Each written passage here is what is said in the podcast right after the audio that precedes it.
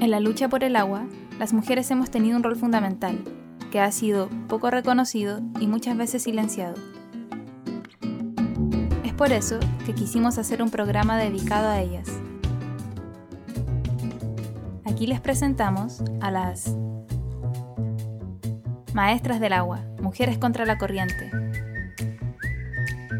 En el capítulo de hoy, Evelyn Vicioso Moyano conversará sobre agua, derechos humanos y mujeres en el Gualmapu, con Fernanda Castro Purrán y Valesca Figueroa. Hola, Mari Mari Lemien, ¿cómo están todos y todas y todes en este jueves de podcast?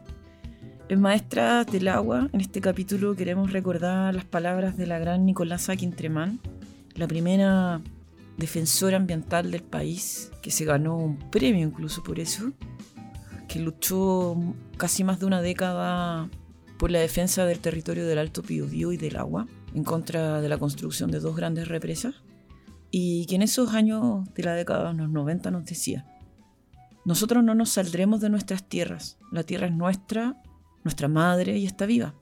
Nosotros la defenderemos y pelearemos hasta el final por ella.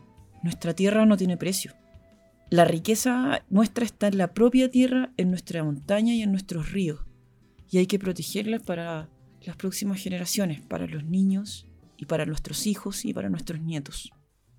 Nicolasa luchó de manera hidalga, fue una de las últimas de salir de la zona de la construcción de la represa, murió ahogada en la zona del Ralco supuestamente por un accidente provocado por el cambio en su territorio. La metáfora de su muerte nos recuerda cuál ha sido la relación del Estado chileno con los pueblos originarios en el Mapu. Una mirada con falta de diálogo, con prejuicios, con una mirada única de desarrollo y por sobre todo con una mirada violenta que tiene como consecuencia presos políticos, dolor, quemas, muerte, balas. Y todo esto mientras eh, la situación medioambiental y la situación del agua va empeorando. Por esta razón es que el día de hoy quisimos hacer un programa diferente.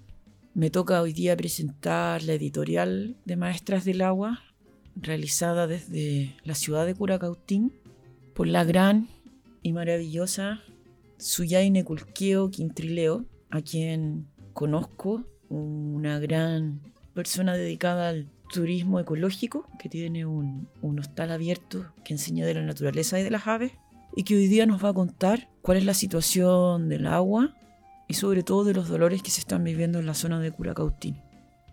Con su voz damos la bienvenida a Maestras del Agua, recordando por qué estamos acá.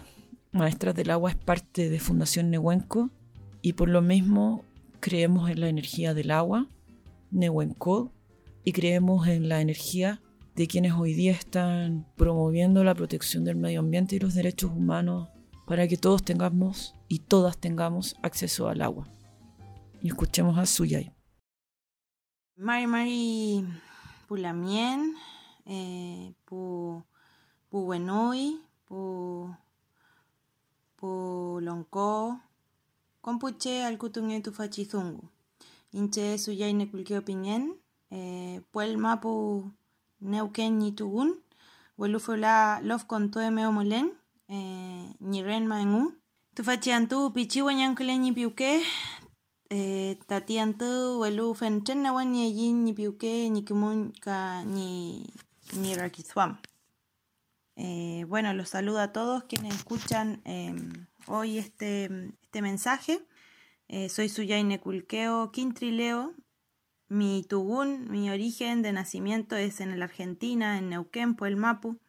Y ahora vivo aquí en el Gualmapu, eh, de este lado de la cordillera, en el Lof Contué. Decía que está un poco triste mi corazón porque justamente vivo en Curacautín. Hoy me asiento junto a mi familia, mi pequeña familia, y eh, siempre buscando mis raíces y buscando enraizar desde lo que soy, mi identidad. Un poco triste por todo lo acontecido, que claramente manifiesta lo poco que, ha avanzado esta sociedad chilena desde aquellos tiempos que mis papás también se fueron de aquí por las mismas razones. Eh, bueno, eh, los saludo a todos y, y bueno, como, como es normal o como es casi siempre y como ha acontecido en la historia de nuestro pueblo, el dolor, la pena siempre ha estado marcada, pero no por eso hemos caído. Seguimos de pie y, y como se dice por ahí, somos semillas, así que nunca nos extinguiremos. Hoy voy a hablar un poco de, de la cosmovisión mapuche. Me pedían que dijera eh, la visión del agua como un elemento en, la visión mapuche, pero lo primero que tengo que decir es que en la cosmovisión mapuche, los elementos son parte de un todo integrado. Entonces no hablamos aisladamente de los elementos, árboles, montañas, ríos, agua, porque todo se vincula y nos vincula como che, como personas que nos paramos en la mapu y conectamos nuestra espiritualidad y nuestro espíritu, nuestro puyi, con cada uno de los elementos. Somos un elemento más, no somos superiores. De hecho, somos parte de todo. Entonces, como no concebimos los elementos de forma aislada, sino que entendemos que somos parte del todo, eh, somos parte del Itrofil Mongen, decimos nosotros, del Itrofil Mongen, definido como en Winkazungun las diversas vidas, las diversas vidas, y para los mapuche todo tiene vida, la piedra, el río, el agua, los árboles, los animales. Eh, esa es una parte distinta de entendimiento, ¿no? Cuando desde la educación a nuestros hijos se les enseña que hay cuerpos que no tienen vida. Y ahí es un conflicto hasta para uno mismo cuando empiezan este crecimiento de su mapuche kimun, de su sabiduría, a entender que las cosas son distintas y a ver todo de forma distinta. Tenemos que desconstruirnos de todo lo que lo occidental nos trajo para nuevamente construirnos de otra forma.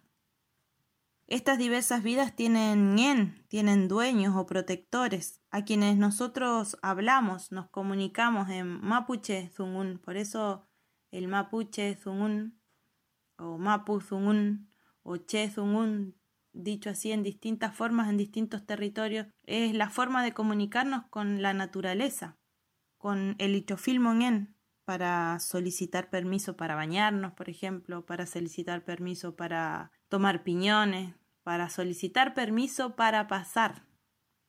Entonces la cultura mapuche, eh, la cosmovisión mapuche entiende el respeto, entiende el respeto a esa fuerza, a esa fuerza que, que en el universo, que nos rigen a nosotros y entiende que no estamos solos, Kisun se dice, que no nos mandamos solos, que nos autorregulamos a partir de estos permisos, de estas fuerzas y de todas estas energías que nos sostienen y sostienen nuestra vida. Hoy tengo que hablar desde este lugar, que, es un eco mundial que, que se escucha, y decir que vengo a pisar esta tierra, que llegué a este territorio aparentemente porque así me lo tenían designado. Vine a recuperar mi, mi identidad completa, a fortalecerme junto a mi familia y en ese fortalecerme también a entender una historia de transgresión de más de 20 años eh, en estos territorios. Un silencio también importante. Curacautín es un territorio con mucho Nehuen. La Mapu tiene mucho Nehuen, las montañas, los volcanes. Estamos muy cerca del Pehuen Mapu, de los Pehuen también. Y hay muchos ríos, muchos esteros, muchas vertientes, mucha energía del agua.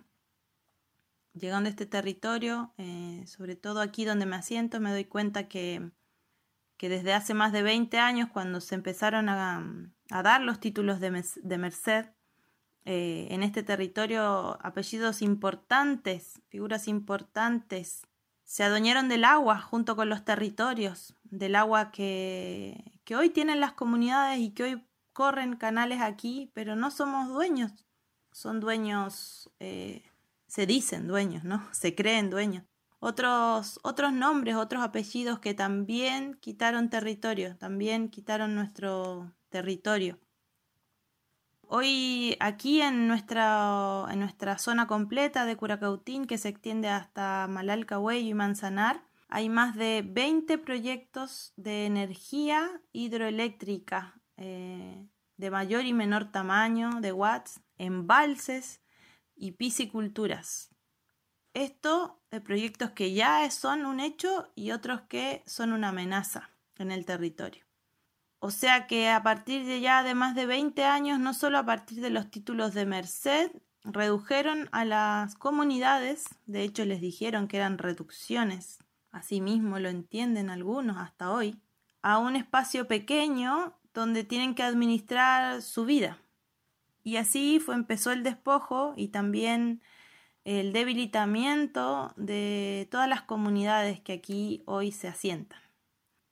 Chile es un país que suscribe el convenio 169 de la OIT, pero parece que no entiende que esa suscripción dice que el pueblo mapuche tiene derecho al reconocimiento de su tierra, territorio y territorialidad, decimos nosotros. Territorialidad porque, y territorio porque nosotros no hablamos de pedazos de tierra, hablamos de un todo general y grande, de una conexión de todo.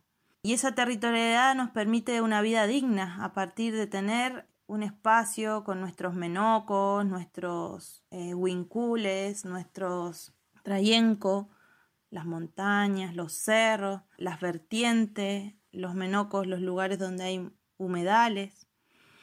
Eso nos permite también tener nuestra fuerza para seguir eh, haciendo nuestro yeyipun y conversando con las diversas fuerzas.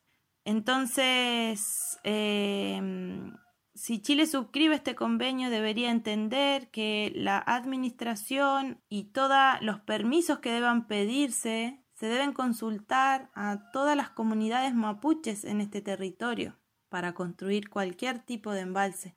Pero hoy en Chile, como el derecho es eh, al agua es propiedad privada, tenemos miles de personajes dueños de agua, dueños del agua, de cursos de agua, de río, y eso es ya un absurdo para nosotros porque como decimos nosotros, no somos dueños de nada, somos parte de un todo que nos autorregula. Bueno, me extendí un poco en el audio eh, para contar un poco todo, un poco la cosmovisión y un poco la realidad que hoy sostienen las comunidades aquí en Curacautín. Eh, el entendimiento es grande, es amplio. Hoy la sociedad chilena debe abrir su mente al entendimiento de una nueva forma, de una nueva forma de vida, de entendimiento entre todos y va a ser un camino difícil, arduo, hasta que todos podamos autorregularnos, autorregularnos en esa creencia. Pero yo creo que hay luz, que se vendrá luz. Eh, no creo que nos gane esta oscuridad, no creo que nos gane el poder.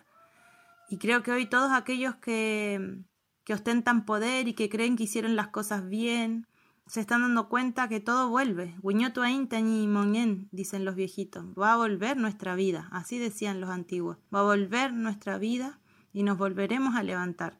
Y es lo que hoy está pasando, que se está volviendo a levantar la fuerza mapuche y ojalá todos aquellos hermanos, con o sin apellido, eh, mapuches y no mapuches, puedan compartir nuestro entendimiento, puedan ser parte de esta lucha y unirse de buena manera a una nueva forma de vivir, a un comemonien, a un buen vivir, para que todos podamos relacionarnos de la mejor manera en el espacio natural y en este territorio donde hoy vivimos. Feika Muten, eso es todo. Eh, mando Peu Cayal, mando un saludo grande a todos los que nos escuchan.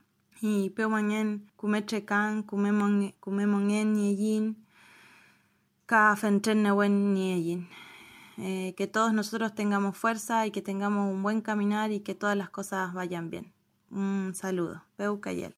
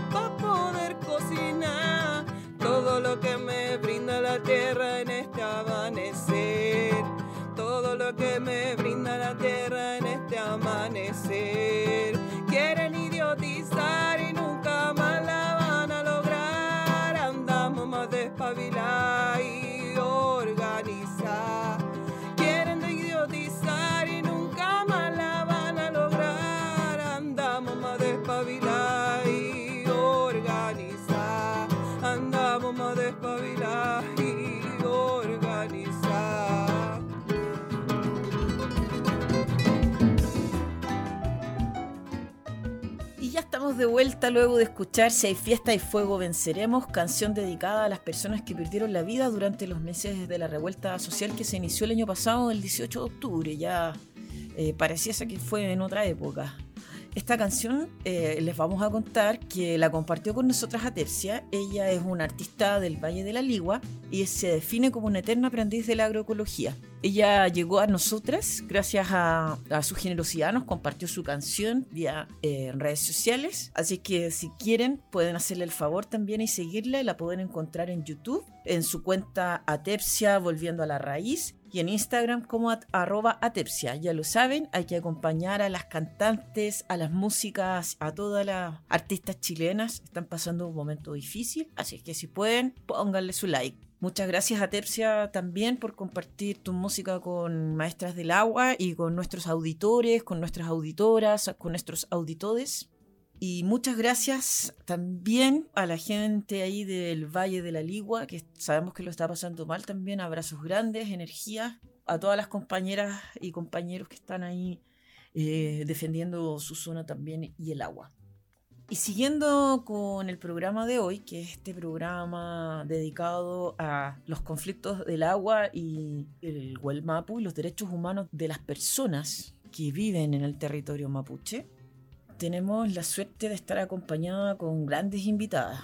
Como les contábamos al inicio, este capítulo y en lo que sigue eh, estará dedicado a conocer, a escuchar, a aprender de la relación que tienen con el agua los pueblos originarios de nuestro territorio, que son diversos, que son varios, pero que representan el 12% de nuestra población. Hoy conversaremos en especial de la relación y la visión que tienen de los recursos naturales las personas que viven en el territorio del Gualmapu, cómo observan el agua. Sabemos que hay una gran diversidad de formas de encontrarse, hay cosmovisiones, hay espiritualidad, pero también sabemos que hay muchos conflictos. Escuchábamos hace un momento a Suyaine Culqueo desde Curacautín, escuchábamos su, su pena, su dolor, también nos contaba de la situación futura, de cómo se ven amenazados los ríos. Y ahora, desde el Alto Biobío, de la tierra de la gran Nicolasa Quintremal, que recordamos en un inicio, conversaremos con Fernanda Castro Purrán y Valesca Figueroa. Ellas son dos mujeres jóvenes, fuertes, de ascendencia mapuche, activistas y que están viviendo en la parte del territorio pehuenche del Huelmapu, en la zona de la región del Biobío que conocemos como el Alto Biobío, zona cordillerana, y nos van a contar un poco más de, lo que ocurre ahí. ¿Cómo están chicas? ¿Pueden presentarse y hablarnos un poco desde dónde estamos conversando?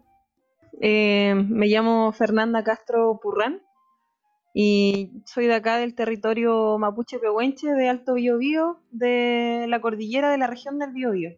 Y tenemos a también Valesca Figueroa. Yo soy de la octava, yo soy de la desembocadura. Nací en Coronel y ahora vivo hace tres años acá en el territorio de Alto Biobío. Quienes no conocen se refiere a la desembocadura del río Biobío, que está en la comuna de San Pedro, eh, que es un lugar donde se, se junta el río Biobío, que es la frontera de lo que era el reino español y, y chileno, con eh, la frontera de, de, los pueblos mapuches. Así que un río muy importante, uno de los más grandes de Chile y con una hermosa vista. Chicas, cuéntenos un poquito de ustedes eh, y cómo su trabajo comunitario se relaciona con el agua. ¿Por qué estamos conversando? Cuéntenle a, nuestros auditores. Em, bien, yo he vivido casi toda mi vida acá en el territorio. Soy mapuche pehuenche, de una comunidad que se llama Kayaki. He vivido ahí durante muchos años, tengo 28 años. Y mm, mi familia vive cerca del río Biobío, uno de los ríos importantes que tenemos acá. Y también eh, al lado del río Queuco, que es otro río importante también. Tenemos dos ríos que atraviesan el territorio yo crecí al medio de los dos. Desde niña eh, una cercanía espiritual con el río. Nos formaron como parte de la familia del río o del río parte de nuestra familia. Mi familia luchó mucho en contra de la construcción de dos mega represas que se hicieron en los 90 acá en el territorio. Primero la central Pangue y después la central hidroeléctrica Ralco hace un par de años, tres años aproximadamente, eh, con un grupo de mujeres de acá del territorio, creamos una organización, un colectivo femenino que se llama Malele Obu, que significa Niñas del Río. En un principio éramos puras mujeres de acá del territorio, de las diferentes comunidades y, y nos unimos con el propósito de poder también apoyar esta lucha en contra de proyectos extractivistas en el territorio. Eh, nacimos como un equipo de rafting, participamos de una competencia en el festival Bio Bio Vive, que es un festival que nació en el año 2016 por un colectivo que se llama Bestias del Sur Salvaje, donde participamos en la competencia, sacamos el segundo lugar y eso nos llevó a, inspirarnos y a seguir motivándonos y seguir participando en estas competencias. Pero claramente en el camino se fueron dando todas estas otras cosas que era luchar, unirnos a todos los procesos que, que, se lidian día a día acá en el territorio, porque es poder defender el río. Y justo en el proceso también de formación apareció otro proyecto que actualmente amenaza al otro río, que es el río Queuco, que es uno de los ríos que corre libre, no tiene represas como el, como el Biobío. A su alrededor o a sus orillas viven cinco comunidades indígenas y una de esas es, es mi comunidad y está siendo amenazado en este momento por la construcción de una carretera hídrica, proyecto extractivista liderado por la Corporación Reguemos Chile y su director Juan Sutil. Y um, el propósito de este proyecto es, es, sacar agua del río Queuco, otros nueve ríos también de Chile, y poder llevarla hacia, hacia el norte del país, con la justificación de cubrir la escasez hídrica que existe en el norte de Chile. Y bueno, ese proyecto eh, para nosotros es una, es una amenaza grave, nos preocupa, no queremos que se haga y, y, por la misma razón nos unimos junto a compañeros y compañeras de acá del territorio, personas también de fuera del territorio y creamos una, una organización que se llama Por la Defensa del Río Queuco.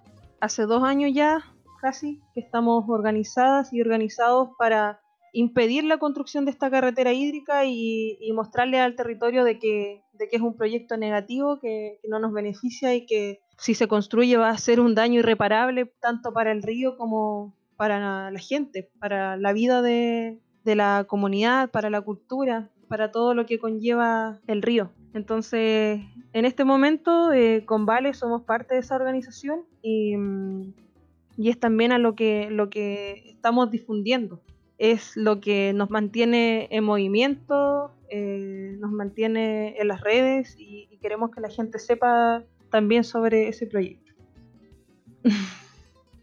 Beimuten. ¿Qué más se puede decir? Bueno, yo me llamo Valesca. Eh, mandarle un saludo a toda la gente que va a estar escuchando este podcast. Que, to que sigamos con el, con el Nehuen estamos todos un poco alicaídos, yo creo, con, con, toda la situación que está pasando hoy, eh, con todo el racismo que salió, afloró, con su cara más fea, pero siempre ha estado. Y, eh, y ha estado presente en nuestra crianza y en nuestra educación. Creo que eso es un poco lo que a mí me, me mueve hoy día a, hablar también Mm. Entonces, yo soy de Coronel. Coronel es una ciudad obrera, minera, carbonífera. Em, fue el auge de la, de la economía en los años 30 y así también fue el, auge de la pobreza y las diferencias sociales. Las riquezas para los empresarios, las riquezas para los dueños del carbón y la pobreza, la miseria, el hambre, las pestes para los mineros. Y de ahí viene mi familia. Entonces, el racismo, el clasismo que hemos vivido los pueblos pequeños, que hemos nacido de la mano obrera, no es menor y es como se ha forjado Chile. Penco, Lirquén también fueron construcciones de balleneras, por ejemplo, ahí tenemos la, vidriería, entonces son pequeños pueblos que se han formado a través de la mano de obra. Y esa mano de obra fue indígena, es indígena. Pero es un indigenismo que se borró, que fue muy golpeado, porque se le puso encima la clase social. Entonces, por ejemplo, yo hablo con mi abuela un poco de, coronel antiguo y de todo lo que significaba estar en, ese territorio. Y ella me habla cómo estaban diferenciadas las clases sociales en el mismo lugar donde se vive, ahí en Maule, en el sector de Coronel, donde yo voy desde chica ahí a la playa.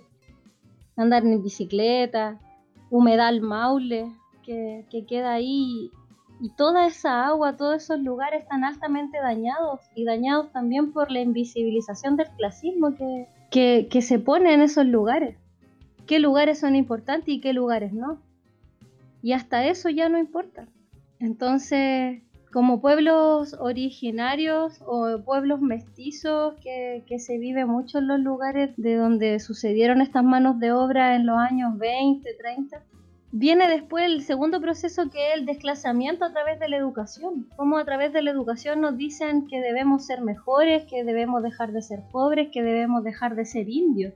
Y que te digan indio en el colegio, no solamente le pasó a los pueblos originarios en el, no sé, en el norte, no solamente le pasó a los chiquillos acá en, en Alto Biobío, en Los Ángeles, nos pasa a lo largo de todo Chile es muy fácil que te traten de indio o te traten eh, de mapuche como forma de discriminación y a mí desde pequeña siempre me dijeron mapuchona y, para mí es un orgullo en verdad, pues no, fue tanto un desclasamiento, eh, pero siempre me decían que era muy india, que era muy mapuchona para mis cosas.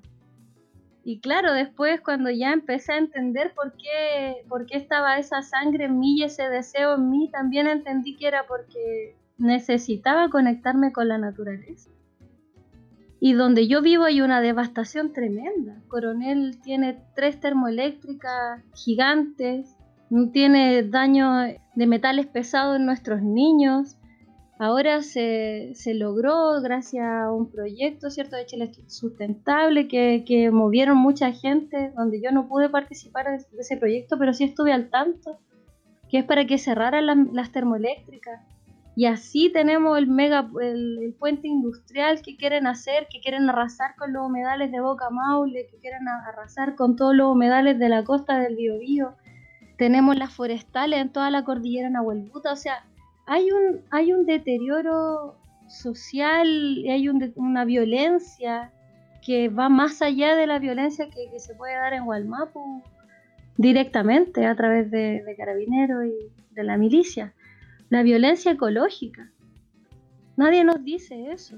Pero yo acá, viviendo acá, vine a conocer lo que era un bosque, lo que era un río, porque donde yo vivo no hay nada. Y eso pasa en Laraquete, y eso pasa en Colcura, y eso pasa en Chivilingo, y eso pasa en Ramadilla, y eso está pasando en Lanalhue, Tirúa. Y así podría seguir nombrando todo el territorio costero altamente dañado. Y yo ahora entiendo por qué las ciudades están tan tristes y tan mal. Pero es porque yo estoy acá también, conociendo la otra parte. Y eh, eh, creo que eso es un poco la, la visión o la misión que me ha tocado afrontar acá en Alto Biobío en, el año, en los años que llevo viviendo. Cómo comparar esto, cómo hacer el nexo, el puente entre estas, entre estas realidades. Han planteado temas bien interesantes y ojalá que tengamos tiempo de tocarlos todos. Eh, pero voy a partir con el espíritu de este capítulo inicial, que es conocer un poquito de la cosmovisión eh, mapuche. Sabemos que, y, y como bien decía Fernanda en un principio, hay una relación súper distinta con la naturaleza, que las personas tienen una relación distinta. Alto Biobío también es un lugar muy especial en torno a eso. Yo bien recuerdo, o a lo mejor mal recuerdo, no lo sé, pero en la universidad, eh, cuando estaba la discusión de Ralco, eh, uno de los temas centrales era porque iban a entrar a zonas sagradas, se iban a aniquilar un lugar que era muy, muy especial para la comunidad de la zona, para las comunidades pehuenches. Y estando ahí, empezando la universidad, yo me di cuenta de lo ignorante que éramos las personas que veníamos de otras zonas que no fuera Concepción o las localidades aledañas que tú nombraste, en respecto a la mirada mapuche del territorio. Eh, estamos súper educados en, en esta mirada de la propiedad privada del territorio, pero con el tiempo y con lo que me ha tocado aprender, he ido conociendo distintas experiencias del territorio y me gustaría que ustedes me contaran un poco cuál es la relación que ustedes viven ahí en, en Alto Biobío con la naturaleza, cómo se entiende y por qué es tan importante desde ahí relevar el espíritu de, la protección de la naturaleza. Em, como te contaba en un principio, igual es, difícil hablar de la espiritualidad, pero igual es bonito compartirlo. Me refiero a lo difícil porque hay personas que, que de repente dicen que nosotros, eh, los indígenas, romantizamos mucho las cosas, pero es un romance especial. y en este caso es un romance con el agua, con el río, que tiene que ver con algo que, que nos enseñan, nos inculcan desde la niñez no es algo que, que, nos enseñan en el colegio, sino que es algo que es parte de la vida.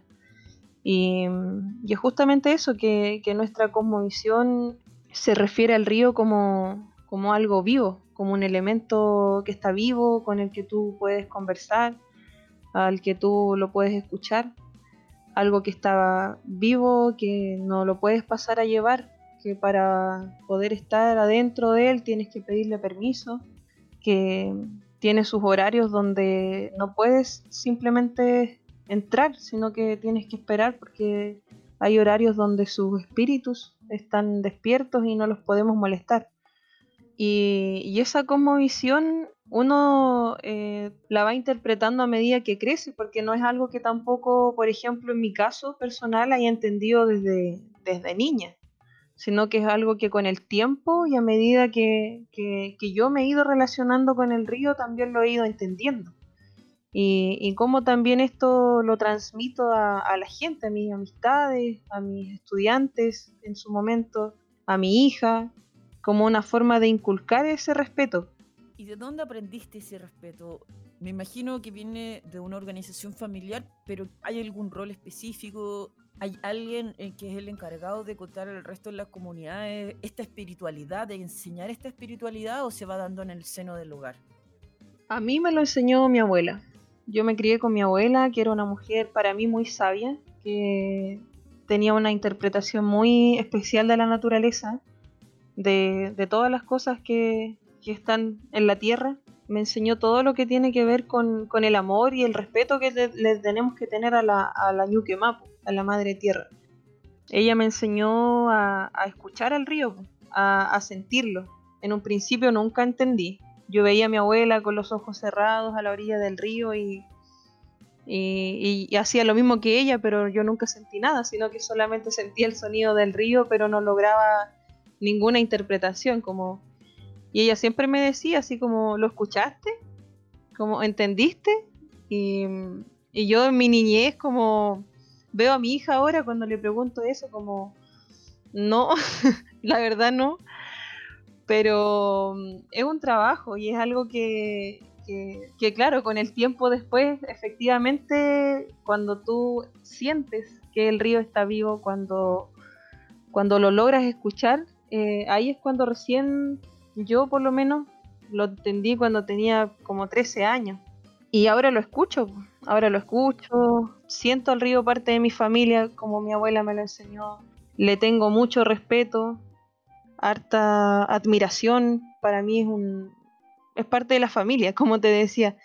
es un, es un elemento vivo. Eh, y por lo mismo, cuando se construyó la primera represa, hubo esta oposición de parte de las comunidades, porque el empresario, el, eh, la gente que, que, viene y que destruye la naturaleza no entiende, no entiende eso, no, no logra comprender cómo el río para nosotros es algo que está vivo y que no se puede dañar.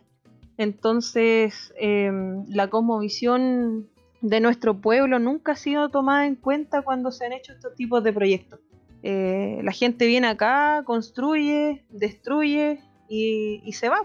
Y quienes sufren después son las personas y, el río mismo. Y esa es una de las cosas que nunca se aceptó o se logró empatizar con, con la comunidad. Y años más tarde, cuando se construyó la central Ralco, fue más fuerte todavía porque la central Ralco se hizo sobre un cementerio ancestral, donde estaban los cuerpos de muchas familias que vivían ahí mismo, estaban las casas de las familias, estaban los bosques, todos los espíritus del bosque, del agua, y, y todo eso ahora ya no está.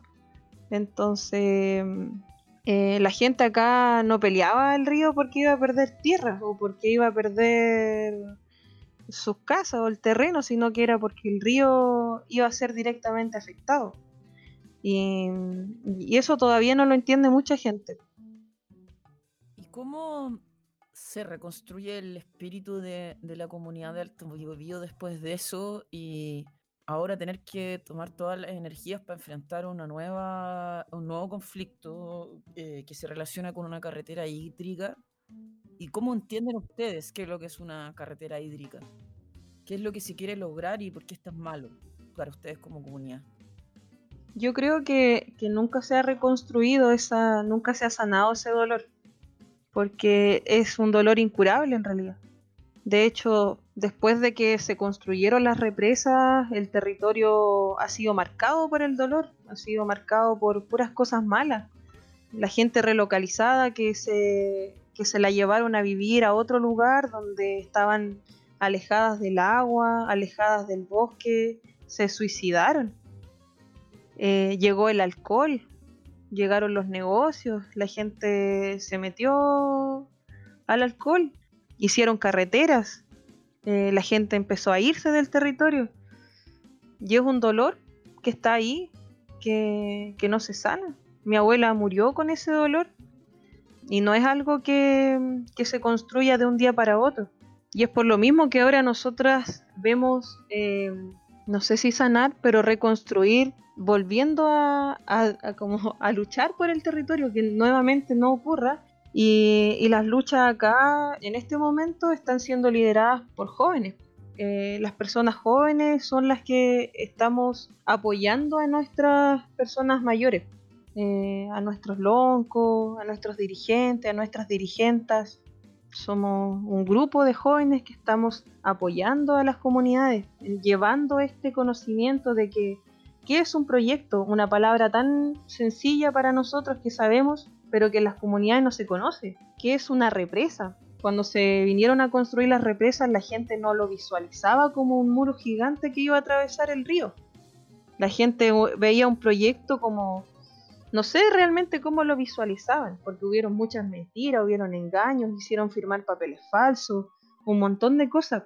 Gente analfabeta, que nunca en su vida había tenido un papel en sus manos, plata. En este territorio antes no se conocía la plata un millón de cosas que llegaron como algo novedoso. Se trajo como algo que iba a cambiar, e iba a cambiar la vida de la gente, del territorio. El progreso, y que aquí estamos, pues, con un montón de problemas sociales en las comunidades, un montón de cosas que, tenemos que sobrellevar y cargar cada día, y que no hemos logrado organizar, y eso para nosotros es un gran logro. Y, y cómo vemos esta carretera hídrica, nosotros eh, gracias a nuestra familia, a nuestra inteligencia, hemos podido estudiar, ir a la universidad y todo eso nos, ha servido mucho también para poder comprender de qué se tratan este tipo de cosas. Nos hemos estudiado al revés y al derecho qué es una carretera hídrica. Le hemos llevado imágenes de la carretera hídrica a las comunidades para que la gente visualice qué es lo que se puede hacer en el río. y de esa manera lograr un poco de concientización de parte del territorio. ¿Y nos podrías explicar lo que es una carretera hídrica? ¿Cómo lo ven ustedes, cómo lo perciben y cuál es el impacto que ustedes han ido descubriendo que puede haber en el territorio y sobre todo en el río Queuco? El proyecto de, carretera hídrica se, se visualiza, como lo visualizan ellos, como un gran conducto eh, que llevaría agua desde el río Queuco. Todavía no se, no se especifica bien desde qué lugar desde el río Queuco, hacia la zona centro-norte y norte del país. Consta en cuatro tramos, donde en el primer tramo se empezaría acá en el río Queuco y luego se emplazaría hacia el río Ñuble, hacia el río Achibueno, Tiguillín, em, Maule, llenando algunos embalses y generando nuevos regadíos. Eso es lo que propone el proyecto Carretera Hídrica de Reguemos Chile. Acá en el territorio del solamente en la octava región hay tres proyectos ingresados en el MOP como carretera hídrica. Uno es el proyecto Carretera Hídrica de Juan Sutil de la Corporación Reguemos Chile. Hay otro que se llama Agua Atacama, que pretenden llevarse agua desde la desembocadura del río Biobío. Y luego está un tercero que no sabemos de qué se trata. Todavía estamos tratando de investigar sobre ese proyecto. Pero en el que nos atañe a nosotros, lo que ellos dicen es que acá el agua sobra. Hay un excedente de agua en todos los ríos de la zona centro-sur del país empezando desde acá del río Queuco hacia el norte, donde acá los excedentes de invierno serían eh, medidos, no sabemos cómo, pero esos excedentes serían llevados hacia el norte. ¿Con qué fin? Con el fin de nuevo de generar nuevos, eh, nuevas hectáreas de regadíos para la exportación, diciendo de que en el mundo está eh, demasiada alta la demanda de comida mediterránea, de dieta mediterránea, de aceitunas, de aceite de oliva, de paltas, y Chile es un gran vergel para estas situaciones, entonces ellos no encuentran nada mejor que empezar a generar nueva exportación y potenciar a Chile como una potencia mundial de la agroindustria. Tal cual como California, donde ellos dicen de que en California todos estos acueductos que se han formado para la para la producción de este tipo de alimentos eh, ha sido súper beneficioso y también en Perú como el proyecto Olmos, que también fue emplazado en una en comunidades indígenas y dicen también de que estos proyectos han sido súper beneficiosos para los territorios, siendo que no es así, porque en California hay una gran sequía, privatización del agua a más no poder, el delta se destruyó, entonces, no se sabe realmente cuáles van a ser los efectos de que uno se lleven agua de lugares donde no sobra el agua, porque acá no nos sobra el agua. Yo creo que en ningún río de Chile está sobrando agua en este momento. El agua no sobra. El agua no sobra, empezando de ahí. Es un proceso natural entonces, entonces eh, nos encontramos con, con discursos de, esta, de este calibre, donde si tú te metes, por favor, la gente que está escuchando este podcast, métase a reguemoschile.cl, donde aparecen los videos, donde sale el, expresidente Frey diciendo que él no va a permitir de que el agua de los ríos se pierda en el mar. Entonces, si tienes a un expresidente que vale decir de que fue presidente cuando yo era chica, entonces era como, oh, el presidente. Eh, diciendo eso, y es como, a ver, a ver, a ver, párame la música. ¿Cómo que se pierde en el mar? O sea, a mí en cuarto básico me enseñaron el ciclo del agua y es un ciclo. Y en un ciclo no hay pérdidas. ¿Por qué aparece el presidente diciendo esto? Y te empieza a generar un montón de preguntas de por qué están mintiendo de esta forma. ¿Cuál es el real motivo de por qué se quieren llevar el agua? ¿Por qué dicen de que hay un excedente cuando no lo hay? Cuando ni siquiera hay estudios hidrológicos en ningún río en Chile que permitan saber el nivel del agua, del sobreotorgamiento, de los derechos de agua. Entonces hay un montón de, de cosas que no tienen sentido en este proyecto. Acá las, las comunidades se alimentan con camiones aljibe en el verano.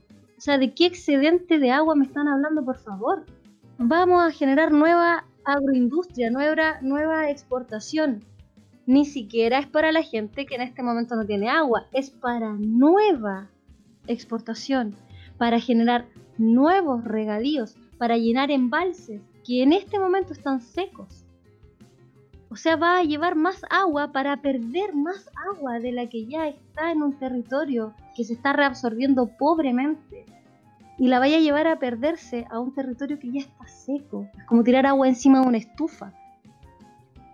Entonces no sabemos qué va a pasar con esa agua en, esos territorios si es que se la llegan a llevar. En otros países han sucedido problemas con las carreteras hídricas que se han formado se han inundado la capa, la capa freática, ha subido lugares, se han inundado poblaciones que, porque antes no había agua en ese territorio y ahora están metiendo agua, han desaparecido playas. Entonces, no es tan simple como llegar y decir, oye, llevémonos el agua y chuta, reguemos, reguemos Chile. No, hermano, no es así.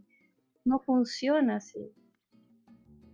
Muy interesante lo que están planteando y vamos a profundizar un poco más eh, porque me gustaría que me contaran cómo se están organizando en esa línea.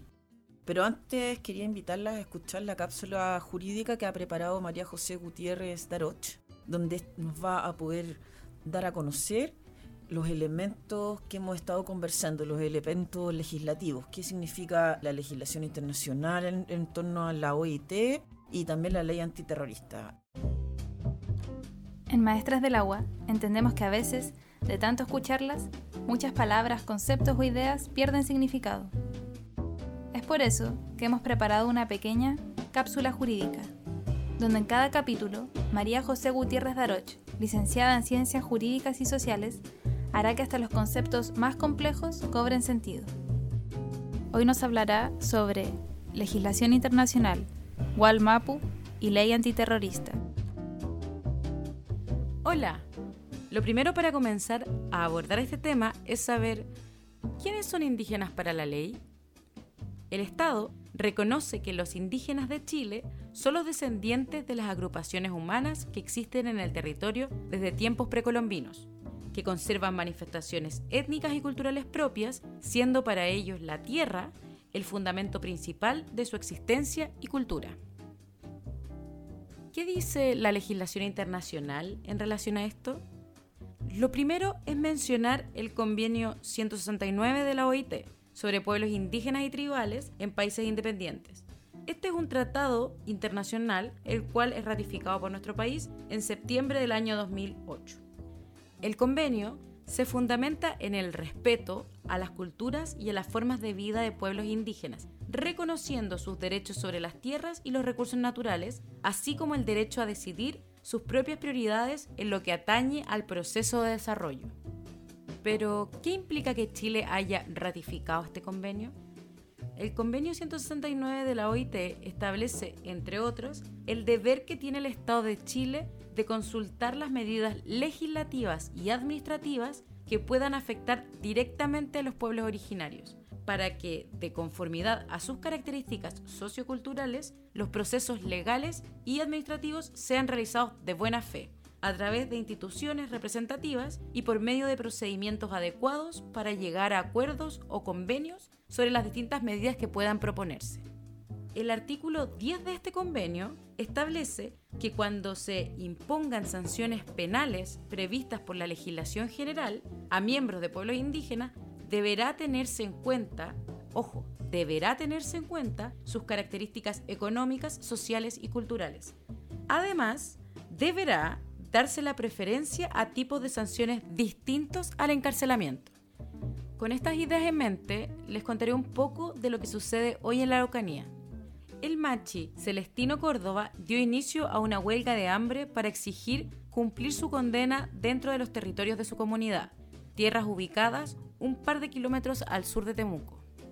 Su demanda se ampara en el convenio que, como les comentaba, establece que deberá darse preferencia a tipos de sanción distintos del encarcelamiento a los miembros de pueblos originarios. Actualmente existe un recurso de amparo que fue presentado el día 11 de agosto ante la Corte Suprema por la Defensoría Penal Pública de la Araucanía en representación del Machi Celestino y que se encuentra en este momento en estado de acuerdo. Esto quiere decir que la Corte cuenta con un plazo de 24 horas para definir si acogerá o no la petición de la defensa, la cual se atiende al convenio 669 al solicitar que durante seis meses se le permita al machi cumplir la condena en su regue, espacio sagrado en la cosmovisión mapuche, es decir, fuera de un recinto penitenciario. Es por esta razón que se han producido distintas manifestaciones en la Araucanía, como la realizada por un grupo de personas mapuche que se tomaron pacíficamente el edificio municipal de Curacautín para exigir se traslade al Machi. Carabineros arribó al municipio para desalojarlos mientras alrededor de 150 civiles que se encontraban fuera del municipio volcaron e incendiaron el auto de los mapuches. Esto mientras gritaban consignas como el que nos salta es mapuche, en un horario en que en la ciudad había toque de queda y ningún civil fue detenido. Las noticias que hemos recibido de la zona están muy lejos de ser nuevas, pero además hemos visto cómo se pide la aplicación de la ley antiterrorista en la zona y la reciente solicitud de agilizar la tramitación de la ley de inteligencia hecha por el presidente de la Confederación de Camioneros para tratar los sucesos que ocurren en la zona. Pero, ¿qué es y qué relevancia toma la ley antiterrorista en este contexto? El profesor Gonzalo Berríos, quien es doctor en Derecho de la Universidad de Chile, explica que la ley que determina conductas terroristas fue dictada en 1984, en plena dictadura militar, con claros propósitos de desarticular las resistencias a la misma. Además, a grandes rasgos, en materia penal, esta ley implica que delitos comunes vean desproporcionadamente aumentadas sus penas por el solo hecho de imputárseles una, muchas veces, difusa finalidad terrorista, que podía presumirse por el mero uso de ciertos medios, por ejemplo, la quema de un camión. Un ejemplo de la diferencia que existe entre una condena por un delito común y la ley antiterrorista es que cuando una persona es acusada por esta ley, puede pasar hasta 10 días detenido o detenida antes de ser puesta a disposición del juez de garantía, siendo que lo normal es que la detención de una persona, sea adulta o adolescente, nunca podrá exceder de las 24 horas contadas de que es practicada la detención. Es decir, que existe un tiempo de 10 días donde nadie sabe si ha sido correctamente realizado el procedimiento, ya que es este juez quien vela por el cumplimiento de las garantías de un detenido o detenida. Por otro lado, les puse este ejemplo del camión porque es un caso real en el cual fue condenado el huerquén Víctor Akalaf, quien, en conjunto con otros casos, fue llevado ante la Corte Interamericana de Derechos Humanos. Y en la sentencia de la Corte se señaló que el Estado de Chile violó principios y normas de la Convención Americana de Derechos Humanos con la aplicación de la ley antiterrorista a los y las dirigentes mapuche. Este fallo dejó sin efecto las condenas de los tribunales chilenos contra los y las dirigentes mapuche por la ley antiterrorista y obligó al Estado a pagar reparaciones a los y las líderes. Este tema tiene una diversidad de aristas inmensa, que no será nunca solucionado a través de la militarización de la zona donde hay población indígena. No puede ser manejado por el Ministerio del Interior y por tanto por carabineros y policía de investigaciones a través del uso de la fuerza. Si solo lo atiende el interior, vamos a ver el aumento de leyes especiales como la ley de inteligencia o la ley antiterrorista. Necesitamos llegar a un acuerdo de respeto. Están hoy todos los elementos para que podamos avanzar en la aplicación de convenios y pactos que ya existen, pero para eso se requiere de voluntad política. Voluntad para tener un gesto político potente al mundo indígena. Es urgente una mirada más amplia del conflicto y el cumplimiento de los compromisos internacionales que ha suscrito Chile, no solo por la obligación que tiene el Estado, sino porque todos merecemos vivir tranquilas y tranquilos en este territorio, sobre todo quienes estaban en él desde antes.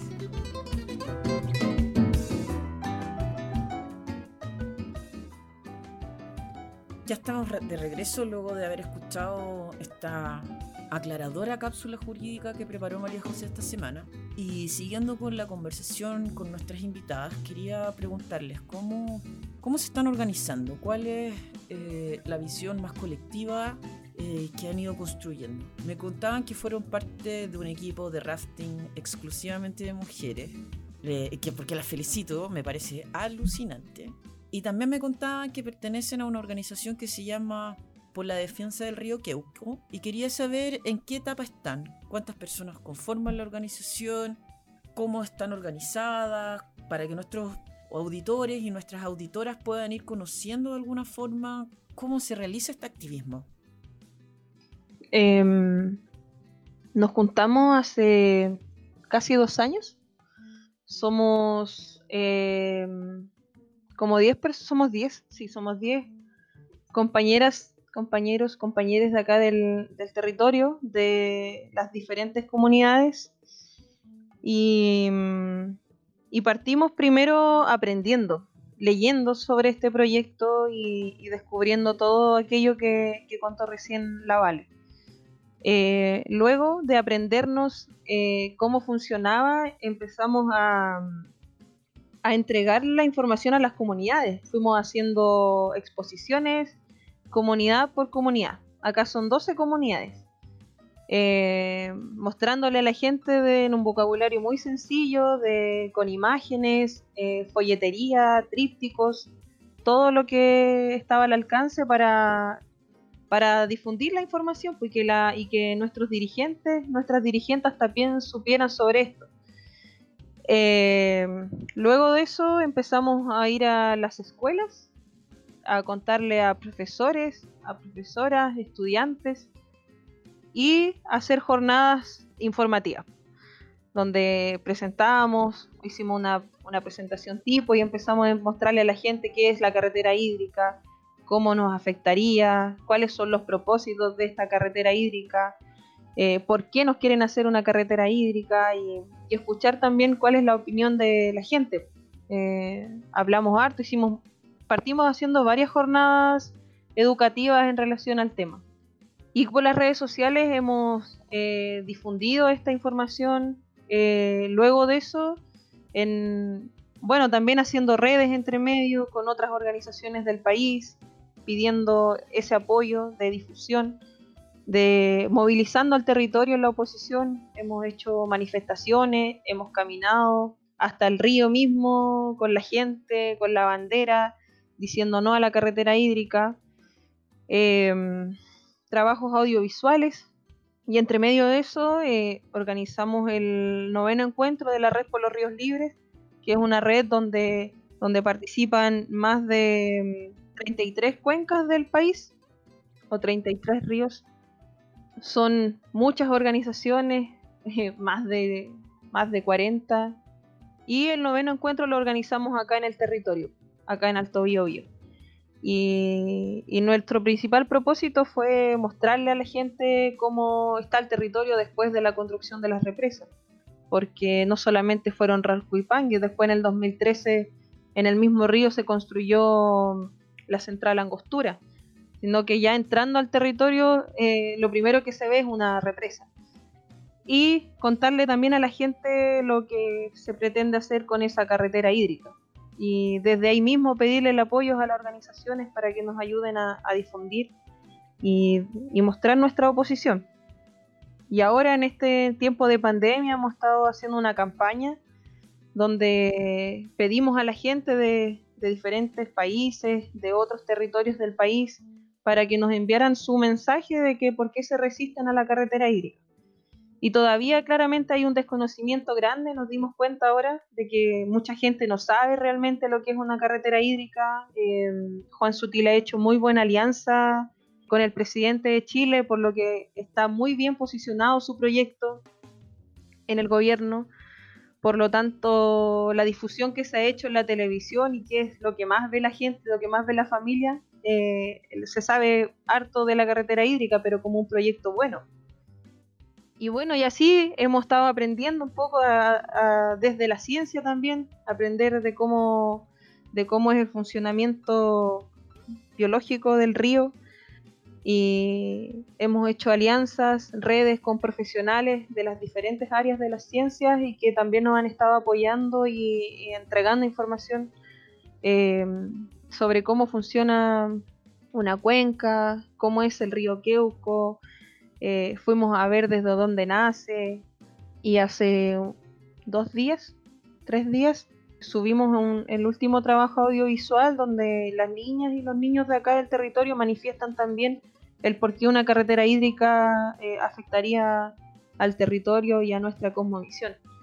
Em, y eso en resumen ha sido las cosas que hemos realizado. Nos ha costado mucho, pero... No es poco, ¿ah? Pero hemos eh, logrado dar a conocer, que es lo más importante, este proyecto al territorio, que es algo que no pasó antes. Entonces una de las cosas que hemos hecho mucho es aprender de los errores, como de cuáles fueron los errores que se cometieron en la construcción de las represas. Y, porque no queremos que, que nuestro territorio vuelva a cometer errores o que nuestro territorio no sepa que haya un desconocimiento sobre, sobre el tema. Porque, y también participamos de conversatorios, charlas, hemos estado ahí eh, presentes cuando está hablando Maximiliano Letelier, que es uno de los directores de la corporación, hablando de la carretera hídrica y, cuando le han preguntado eh, por el territorio de Alto Biobío, el tipo ni, ni sabe que acá hay gente pehuenche, pues, que, está, eh, que está en oposición a su proyecto, entonces eso ya es un, para nosotros es, una estupidez. Juan Sutil, lo mismo, o sea, nosotros para ellos no somos un impedimento de construcción en este momento, porque no han venido al territorio, no lo conocen. Entonces, eso y la gente que, nos puede apoyar es difundiendo, difundiendo los trabajos audiovisuales, las fotografías, la campaña que hay en las redes sociales por la defensa del río Queuco se llama en Facebook y en Instagram.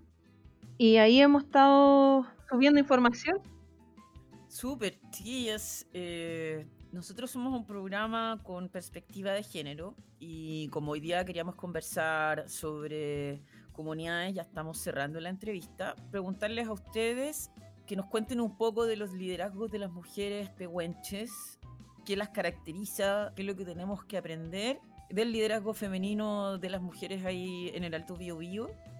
Y sabemos que estamos cerca de un proceso constitucional en este país. ¿Cómo lo ven ustedes y, qué quieren contarnos sobre eso?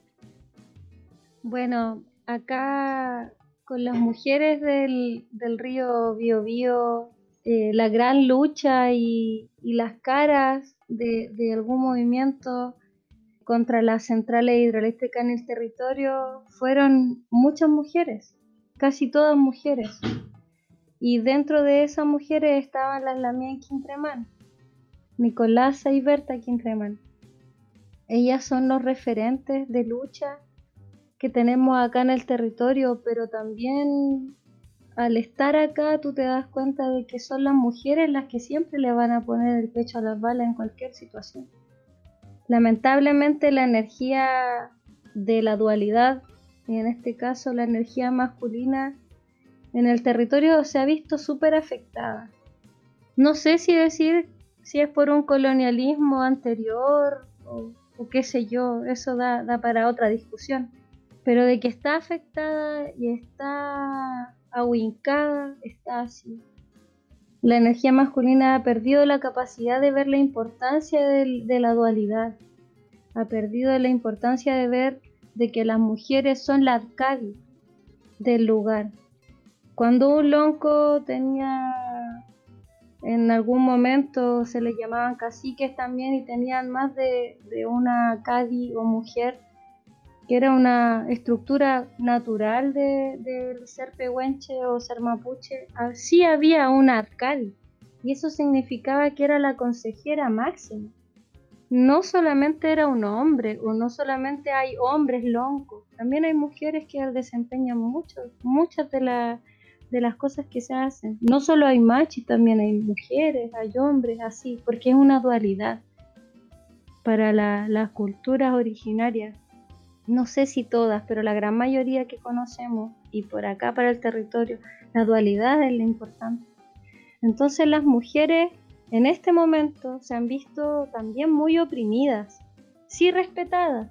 Las ñañas tienen respeto acá. Acá habla una lamien y se respeta, se conoce. Pero igual uno siente de que ha, afectado mucho lo de afuera.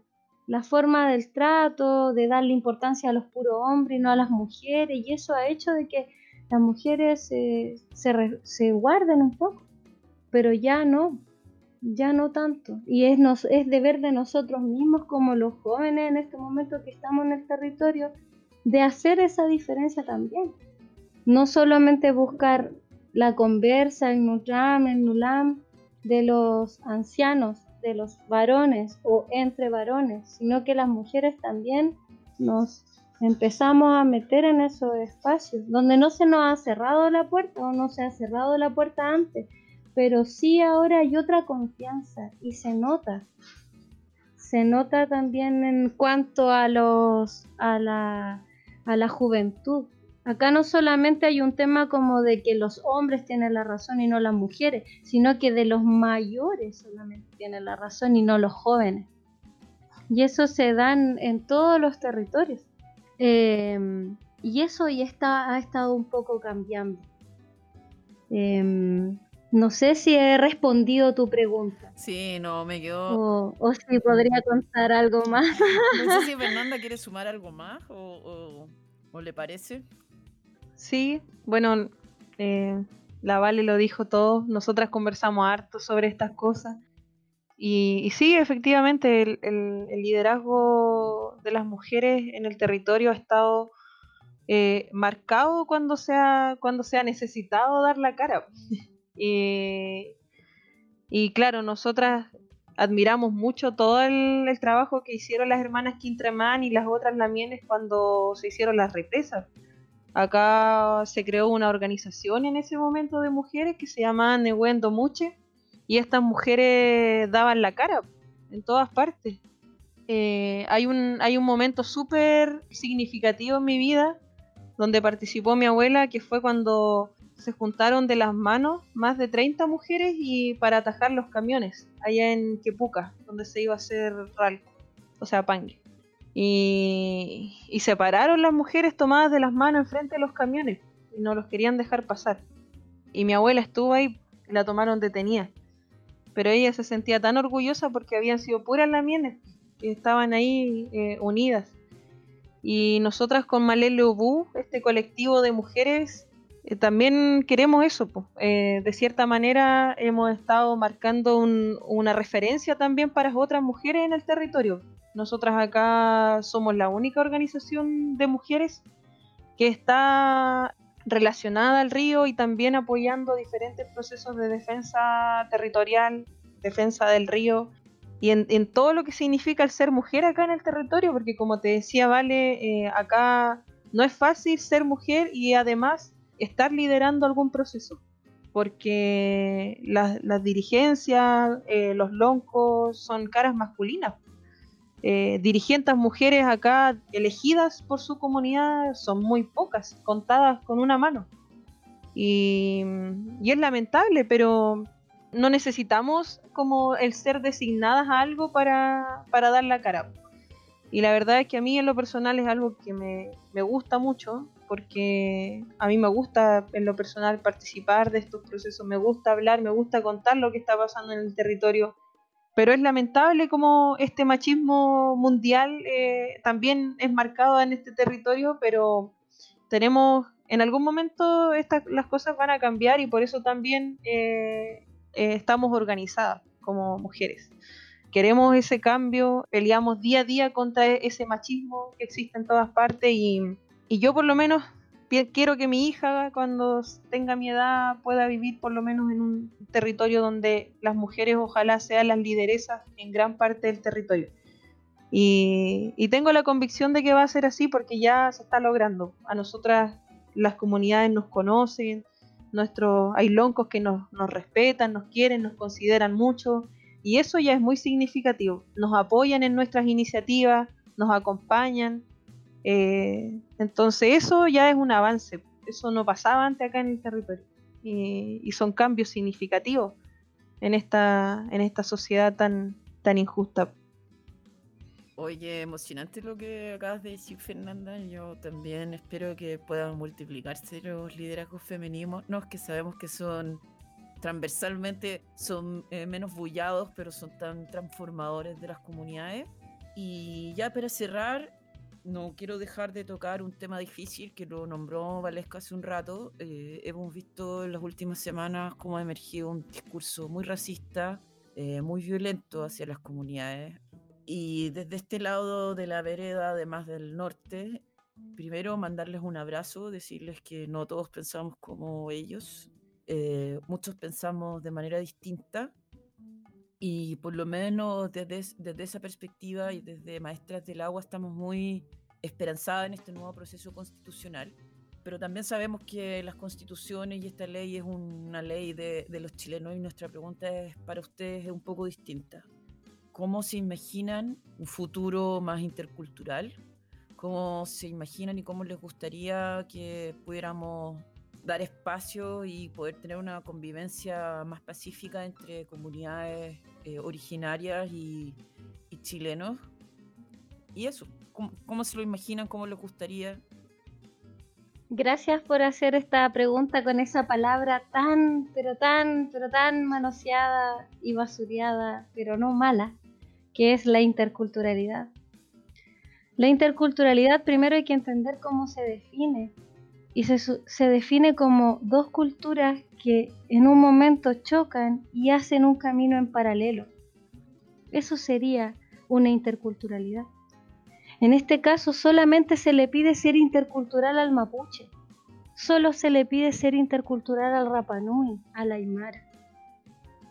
Pero ¿y al chileno? En las escuelas no hay interculturalidad, pero donde hay más del 85% de los niños que sean con algún em, de algún pueblo originario o de otro pueblo, ahí sí le metemos el, educador tradicional. Pero esos son los mínimos. Necesitamos una reforma en todos los aspectos, por favor. En la asamblea nueva constituyente, la nueva constitución, no me interesa el nombre que le pongamos, pero necesitamos un cambio profundo en entender de que no solamente el mapuche tiene que ser bilingüe, porque el mapuche tiene que hablar mapudungún de corrido y español de corrido también, porque el rapanui tiene que, oh, cuidar sus raíces, cuidar su cultura, bailar, saber de los ancestros, saber de la espiritualidad, saber de dónde están los remedios, la UEN, y resulta de que el chileno sigue destruyendo, sigue haciendo de todo. Es porque no se ha entendido bien la interculturalidad. Un país intercultural es el que busca que todos nos podamos entender de buena forma y eso va a suceder el día en el que en el Saint Joins, en el que en el, la de Touch School, en que en esos lugares entre la interculturalidad real. Cuando esos cabros sean capaces de ver de que todavía los pueblos originarios están vivos y que son pueblos vivos y que son pueblos que conocen mucho más del territorio porque son pueblos del territorio. Los alemanes conocerán de Alemania porque allá tendrán su pueblo originario y bueno, allá habrá otra historia que estudiar también. Pero la interculturalidad en este territorio debe y tiene que ser atingente al pueblo que lo habite. Y el pueblo que lo habita aquí, de la centro de la zona sur, Huilliche, hacia el norte, hasta La Serena, es el pueblo mapuche, fue el pueblo mapuche, si no, por favor, por favor, alguien que me explique por qué Vitacura se llama Vitacura, por qué Manquehue se llama Manquehue. Porque Vitacura no es un nombre que se le ocurrió a alguien, Vitacura es una gran piedra, Manquehue es lugar de cóndores. O sea, empecemos primero, miremos el mapa y veamos los vestigios lingüísticos que existen a través de todo el país. Y esos vestigios lingüísticos nos van a decir mucho. Machalí, Talca, todos esos lugares son picunche, masacrados también. Entonces, la interculturalidad no solamente se va a dar cuando todos los mapuches tengan, aprendan a hablar bien español y qué sé yo. La interculturalidad se va a dar cuando en todos lados entendamos en qué territorio vivimos, cuáles son los árboles que nos rodean, por qué estos montes son de esta forma, y por qué los pueblos originarios de esos territorios le dieron la razón. Entonces yo de verdad encuentro que la educación en este momento es fundamental. Fundamental, es la base para los demás cambios. Es la base para los cambios de la salud. No tenemos un mal sistema de salud en Chile, no lo tenemos. Yo trabajé en el sistema de salud, el sistema de salud funciona. El sistema de salud no es malo, pero no hay una educación real hacia la población de cómo funciona el sistema de salud. Por eso se atochan los sistemas eh, de salud primaria. Ya aparte porque hay un gran robo, una gran fuga de, economía hacia el sistema privado. Eso ya es otro tema. Pero si tuviéramos una buena educación de salud, si tuviéramos una buena educación cívica, si tuviéramos una buena educación con el territorio de naturaleza, de ambientalismo, vamos a tener mejores personas porque no sacamos nada de cambiar la educación, o sea, no sacamos nada de cambiar la constitución. Y eso es algo que nos planteamos el otro día en una reunión. ¿Qué sacamos de luchar en contra de la carretera hídrica? Que no se construya, que el agua pase para todo, el territorio de acá y la gente que va a venir después de nosotros. Si tenemos niños que no valoran ese trabajo, si tenemos jóvenes que después de nosotros van a venir y van a ser, van a estar en este territorio y van a decir, vendamos el agua nomás. Hasta ahí va a llegar nuestra lucha. Hasta ahí va a llegar el no a la carretera hídrica y a ver, a lo mejor que no se haya construido, pero van a hacer la mensa mega represa o la mensa central de paso para la comunidad. Entonces hay que apuntar a reestructurar, creo yo, y creemos fervientemente que la educación es importante y por eso trabajamos en ella también no solamente estamos haciendo activista, activismo, como se llame en este territorio, sino que estamos tratando de, apostar a la educación, a la educación entre nosotras, entre nosotros, a nuestros amigos, a nuestros colegas, a nuestras parejas, meterle el feminismo por donde sea, porque los vamos a educar. Entonces estamos en una trinchera educativa todo el día. Y de verdad necesitamos que así sea. Necesitamos interseccionalidad en la educación de una vez por todas para que si llegamos a cambiar la asamblea, o sea, si llegamos a cambiar la constitución a través de la asamblea constituyente, no sea puro trabajo perdido. Si tenemos una, unas generaciones que nos van a venir después que a lo mejor solamente van a querer quemar todo, destruir todo y bailar reggaetón, que no está mal, pero que solamente se queden en eso. Entonces también tenemos que luchar por, una buena educación y por, lo que va a venir también. Ser el cambio ahora, pero para lo que va a venir.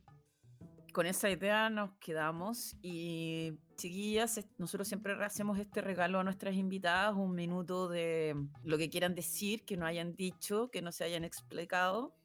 Así que si quieren despedirse, eh, desde ya de nuestra parte, muchas gracias, fuerza, ánimo, las queremos mucho desde aquí, desde el norte, de este contaminado Santiago hacia el aire limpio del Alto Vivo, mándanos agüita, por favor, lo necesitamos. Pero agüita de lluvia, no agüita de carreteras. No, no tenemos agua. no hay agua para mandar para allá, ñaña. No, laico, laico. Eso, como quieran eh. cerrar, lo que quieran decir, eh, tienen un minuto para cada una para, para poder dejar un mensaje o algo que no hayan podido expresar en esta entrevista. De mi parte, em, agradecer la invitación, em, invitar a la gente a, a conocer nuestra nuestra lucha, lo que en este momento estamos haciendo, a que sigan a la Red por la Defensa del Río Queuco en Instagram, en Facebook, em, invitarles a, ser parte también de esta, de esta lucha, que no es solamente nuestra, sino que son otros nueve ríos del país que van a ser afectados. Decirles también que, em, que no somos gente mala, eh, somos personas comunes y corrientes que amamos la naturaleza y, la queremos viva.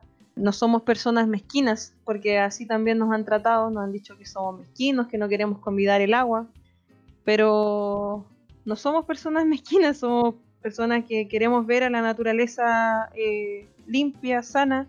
Nuestro territorio ya ha sufrido demasiado, eh, está demasiado marcado por el, por el extractivismo, está lleno de heridas y esas heridas las queremos sanar, no queremos que se vuelvan a abrir.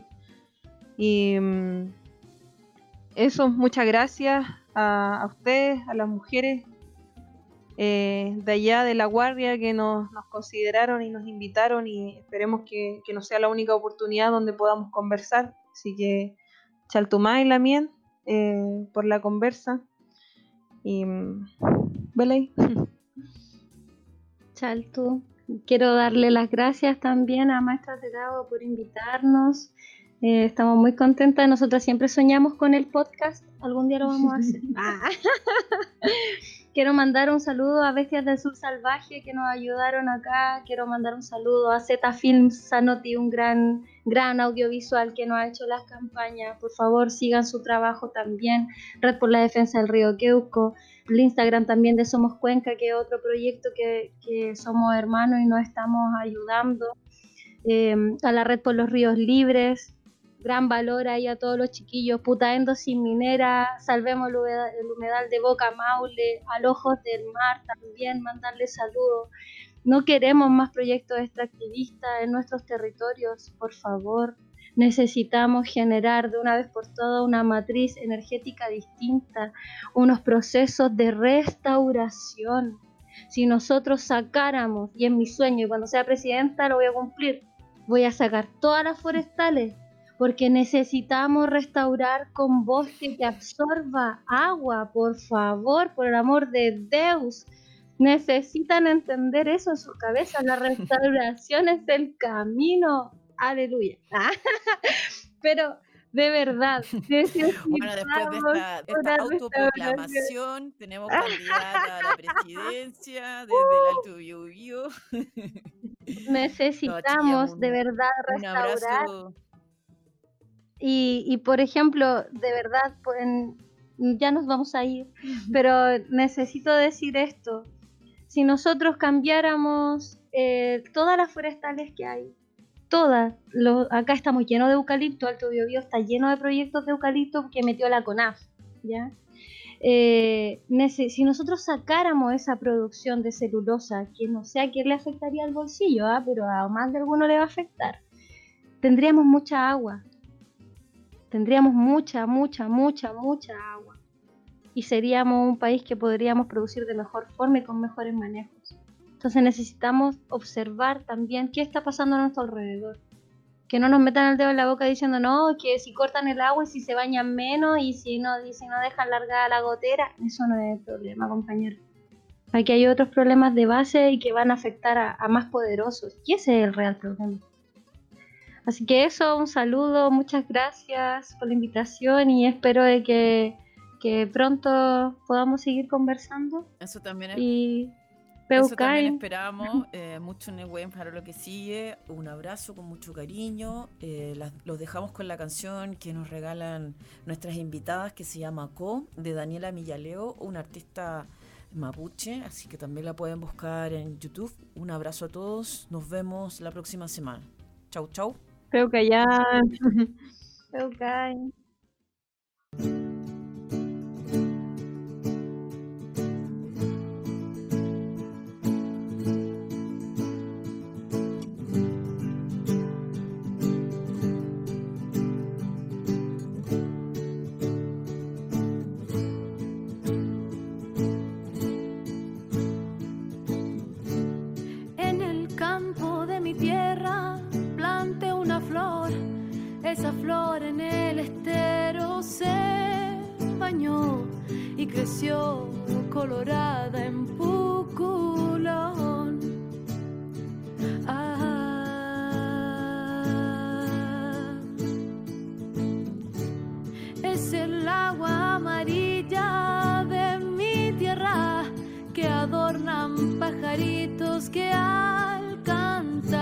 Mis cuerdas me invitan para